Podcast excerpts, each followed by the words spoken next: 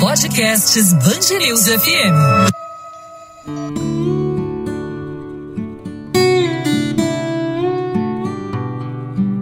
Para muita gente, se sentir realizado é estar bem empregado e, consequentemente, ter garantias para uma boa vida com uma casa própria, se livrando do aluguel ou da dependência de outras pessoas. Ser dono do próprio lar é mais importante para o brasileiro do que até mesmo os filhos, religião e estabilidade. É isso que mostrou uma pesquisa divulgada nesta semana pelo Instituto Datafolha e pela startup Quinto Andar. O levantamento mostrou que 87% dos entrevistados alimentam o sonho de ter o próprio imóvel. No entanto, no caminho para realizar esse sonho está a realidade.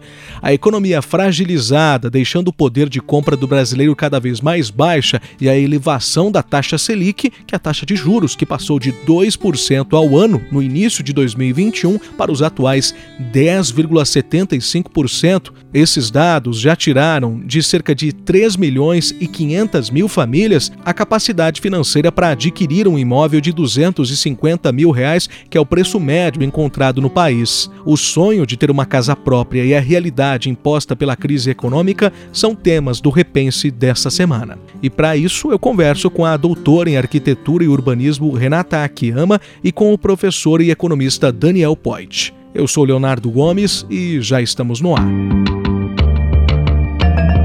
Repense Band News FM. Minha primeira pergunta é para você, professora Renata Akiyama. É, como a senhora observa, enxerga todos esses números onde trazem ali paralelos? Afinal de contas, a população alimenta essa vontade, esse sonho histórico de ter a, a sua própria casa, a sua residência fixa, é, de forma bastante independente, mas vivemos um momento é, onde a economia está mais fragilizada do que nunca e, com isso, a população vê a realização desse sonho cada vez mais distante, não é? Veja, é, o que acontece com o sonho da casa própria, e isso é um, uma cultura do brasileiro, né?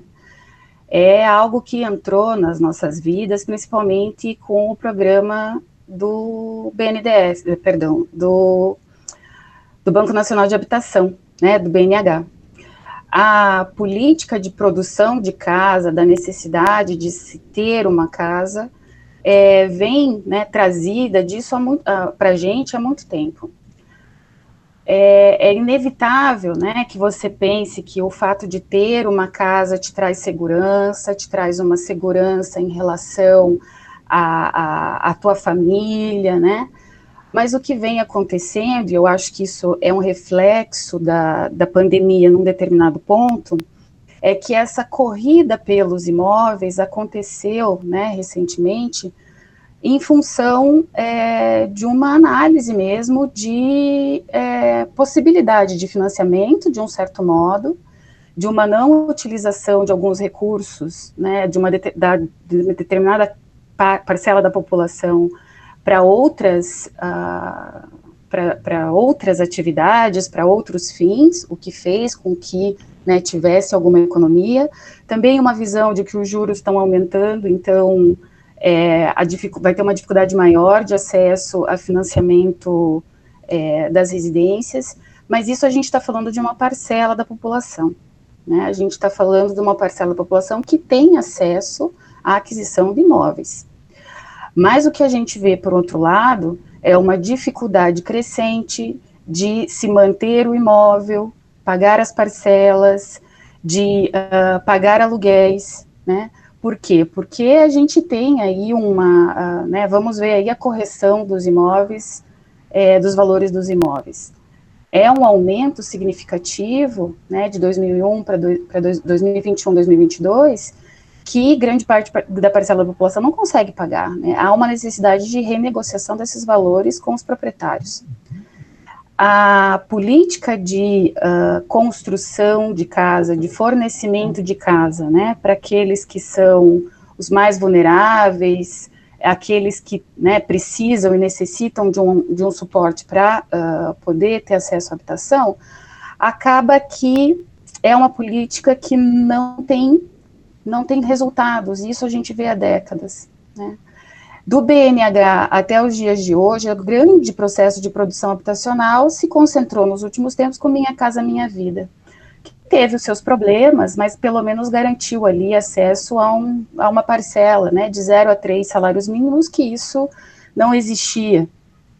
Porém, agora, com, o, com a finalização disso tudo, a gente vai ter uma, uma corrida, né, para produção habitacional para uma outra faixa e a ausência de atendimento dessas. Então, quando a gente fala de pandemia, das consequências da habitação, a gente tem que observar que os maiores, que os mais vulneráveis são aqueles mais afetados. E que a ausência de política de adaptação, de uma nova política de adaptação, não aquela voltada única e exclusivamente à produção habitacional, ela não resolve sozinha. Professor Daniel, a, a, sua análise, né, repetindo aquela pergunta e acrescentando também a questão dos números para a gente entender, afinal de contas, o que está acontecendo, é algo, assim, para resumidamente, é, é, além da taxa de juros, é aquele mesmo impacto que a gente vê no aumento de outros produtos básicos da alimentação, também além de preços dos combustíveis, é tudo um impacto de uma coisa só, da economia fragilizada, ou eh, tem particularidades aí quando a gente fala da aquisição de, de imóveis? Eu vou uh, retroagir um pouquinho mais né, do que a professora, ela falou do Banco Nacional da Habitação, o famoso BNH. Eu gostaria de levar um, de trazer, né, pra, principalmente para quem não, é, não viveu ali nos anos 80, aquela período da inflação, hiperinflação, que nós tínhamos uma, uma aberração do ponto de vista econômico-financeiro, porque o BNH ele captava recursos da caderneta de poupança para financiar construtoras que edificavam as habitações, fossem populares ou para classe média, e depois o, o banco financiava os compradores também. Então, ele financiava a construção e a venda das unidades, a cada unidade vendida pagava uma, uma, uma parcela da construção e a venda da unidade também era refinanciada pelo banco num prazo muito maior.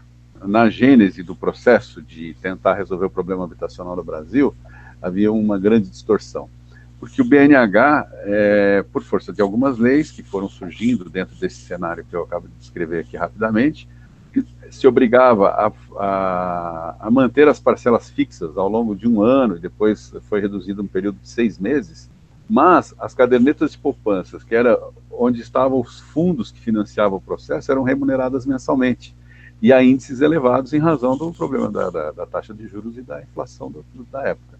Então era um negócio que estava feito para arrebentar mesmo, não tem como.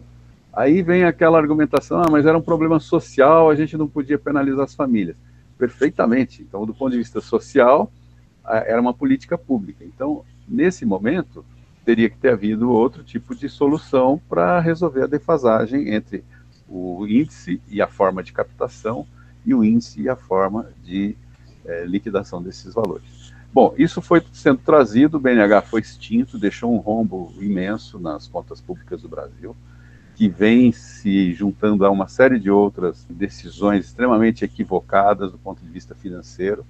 E hoje nós estamos vivendo um problema sério que não é recente, né? A, a, a pandemia, como bem lembrou a professora Só, é, agravou, e essas políticas que têm sido tomadas aí mais recentemente, de ampliar prazo, de garantir valor mínimo de parcela e tal, elas são extremamente é, é limitadas no alcance social.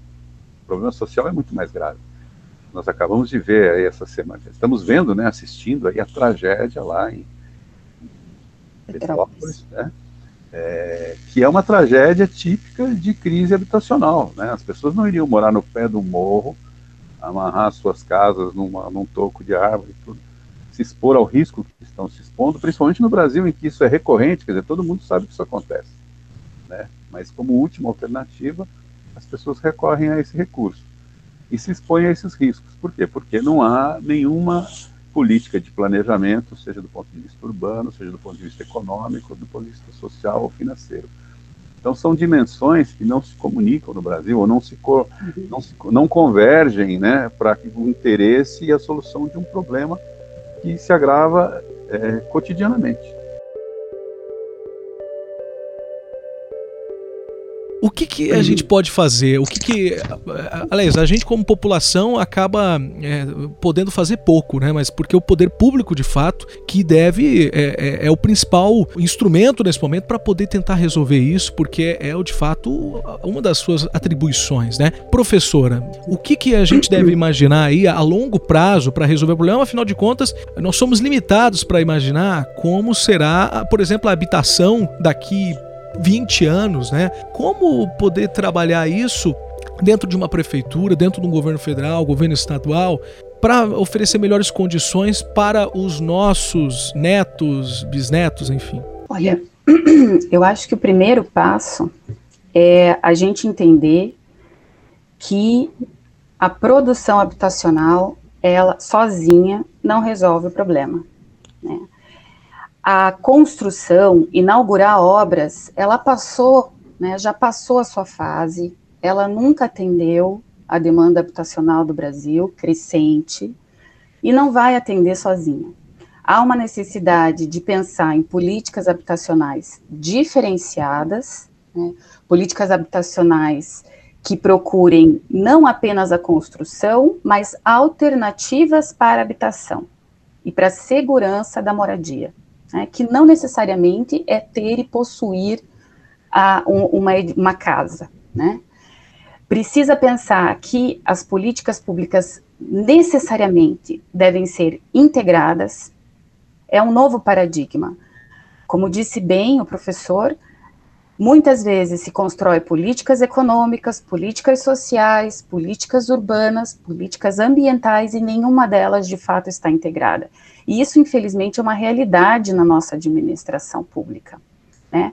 As, a, grupos observam né, aquilo que é o objetivo maior da sua pasta e até podem pensar em melhorias decorrentes daquilo que estão fazendo, mas não de uma numa visão integrada.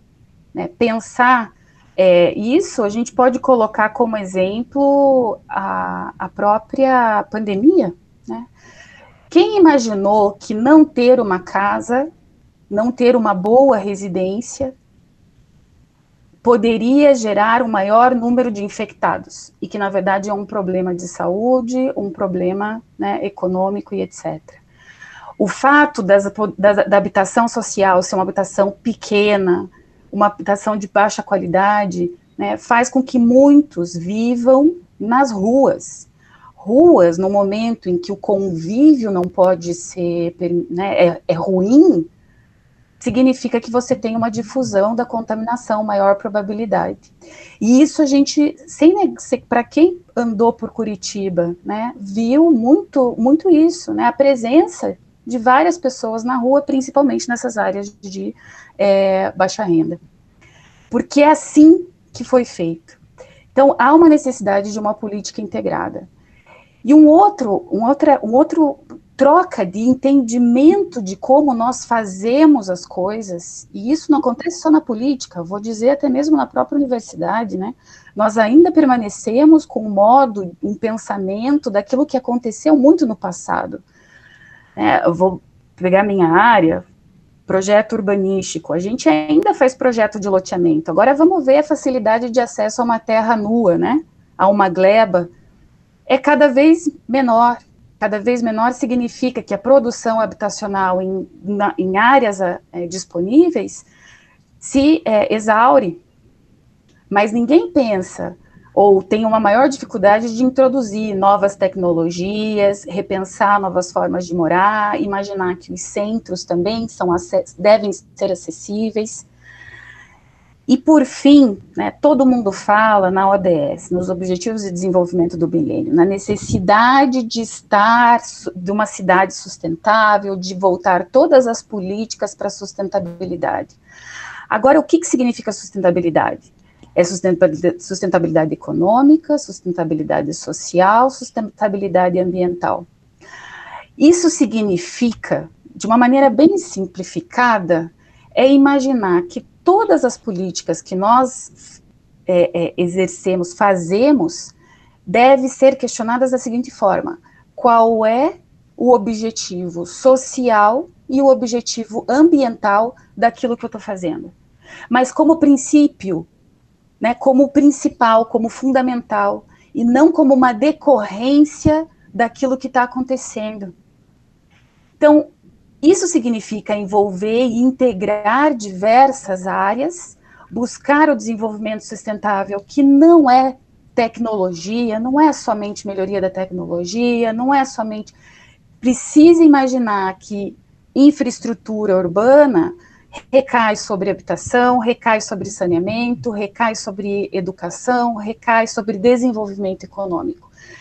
Então, essa ideia né, de pensar e repensar de forma integrada, é, de, novas, de, de um novo olhar sobre políticas antigas, de uma necessidade de se entender a sustentabilidade na sua essência, ela é fundamental. Agora, da parte da população, eu digo uma coisa: população tem um grande poder que é o voto. Né? É exigir, é cobrar, é não, uh, não atender ou não uh, aceitar. Né? É esse o nosso papel, é o papel de ter voz, né, para a gente ter voz. Então, eu acho que o grande, sozinho, é claro, movimentos sociais, grupos de comunidade têm conseguido muito, né? E isso de, é uma realidade e acho que isso de, de fato tem que ser reforçado. Mas para a grande maioria da população, o que o que de fato funciona é reivindicar, reivindicar melhorias, reivindicar um olhar diferente, reivindicar acesso a tudo aquilo que a Constituição lhe garante. No Brasil, a professora até falou que em alguns países pobres também pode ser que nós vivamos fenômenos semelhantes aqui no Brasil acho que as coisas são diferentes porque nós há muitos países em que as pessoas são muito pobres ou têm limitações né comparada com a vida moderna desejada aí é, da, da, como é que é? Da propaganda da margarina né? É, em que essas coisas são inviáveis por questões de recursos. Há indisponibilidade de n recursos né? Há países em que a água é complicada há países em que não o solo é é árido, o clima é inóspito, enfim, diferentes situações levam os países a terem diferentes problemas. No caso do Brasil, nós não temos essas condições aqui, ao contrário, nós temos condições extremamente favoráveis, seja do ponto de vista da produção de alimentos, seja do ponto de vista da disponibilidade de recursos naturais, né, seja do ponto de vista, inclusive, do convívio social, né, embora nós tenhamos aí. É, então, assim, o que, que pode ser feito? Então, nós temos uma série de situações bastante favoráveis. É, porém, nós temos um problema no Brasil que é cultural, eu entendo que seja um obstáculo para muitas outras coisas, e na, na área de habitação, de urbanismo e meio ambiente, ele simplesmente se reflete, que é a capacidade que nós temos como sociedade de não conseguirmos integrar aquilo que é social de forma que seja benefício do coletivo.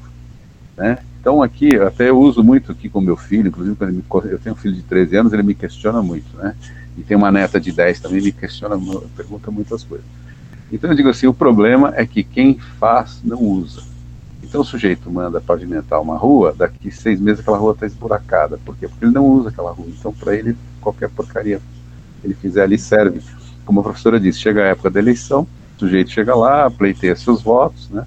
O sujeito constrói um hospital, não tem médico, quando tem médico não tem equipamento, quando tem equipamento não tem enfermeiro, quando tem tudo isso vem um outro e, e bota lá um, um alvará ou uma licença qualquer que não foi atendida e bloqueia o uso, sabe? Então nós vemos assim absurdos de completa negligência com, com o objetivo principal. Nós tivemos recentemente um episódio que vai ajudar a exemplificar um pouco essa questão. Em São Paulo, numa manhã de sábado, véspera de, acho que do ano novo, se não me engano, no aeroporto de Congonhas, uma série de voos da Itapemirim não, é, foi informado que não iriam decolar. Então tinha lá cerca de 600, 700 pessoas com passagem comprada, com suas malas, com muitos com as suas famílias, crianças, etc. De repente, depois de fazer toda uma preparação, talvez ter alentado um sonho por meses ou ano, talvez, de fazer uma viagem, reencontrar alguém ou passar férias em algum lugar. E ali na, na última hora é informado de que aquilo está inviabilizado. Em qualquer país em que nós tenha, tivéssemos um senso coletivo, a autoridade fosse o governador, o presidente, o prefeito, o Ministério da, Aeronáutica, a ANAC, ou todos eles juntos, disponibilizaria um conjunto ali de seis, oito tripulantes, né, qualificados, que existem aos montes. Isso dentro do sistema de urbanidade, de urbanidade especificamente de é, solução do problema da habitação, se faz presente também. Então o sujeito faz um condomínio imenso num lugar que não tem rua, não tem esgoto, não tem água, né, ou que a caixa d'água enorme cai em cima do prédio machuca as pessoas. Né? Então, porque ele não usa, não é o filho dele que vai morar ali, ele, é, sabe, as pessoas têm uma irresponsabilidade em relação ao resultado do trabalho que entregam, quando se trata de serviço público. E custa muito caro. Então inviabiliza, do ponto de vista de que a, a população não tem renda e muitas vezes não tem trabalho, e não tem nem escola ou qualificação ou opção de se qualificar para ter um trabalho melhor, isso é uma, um ponto de inviabilidade. E o outro que aquilo que é oferecido quando há viabilidade muitas vezes vem viciado, vem trazendo uma série de problemas. Este foi o quarto episódio do Repense Band News, que tem como missão toda semana trazer temas pertinentes a partir de assuntos que repercutiram no noticiário. Se você tem uma sugestão de assunto para os próximos programas, envia um e-mail para a gente, é o repensebandnews.fm.br. Até o próximo episódio.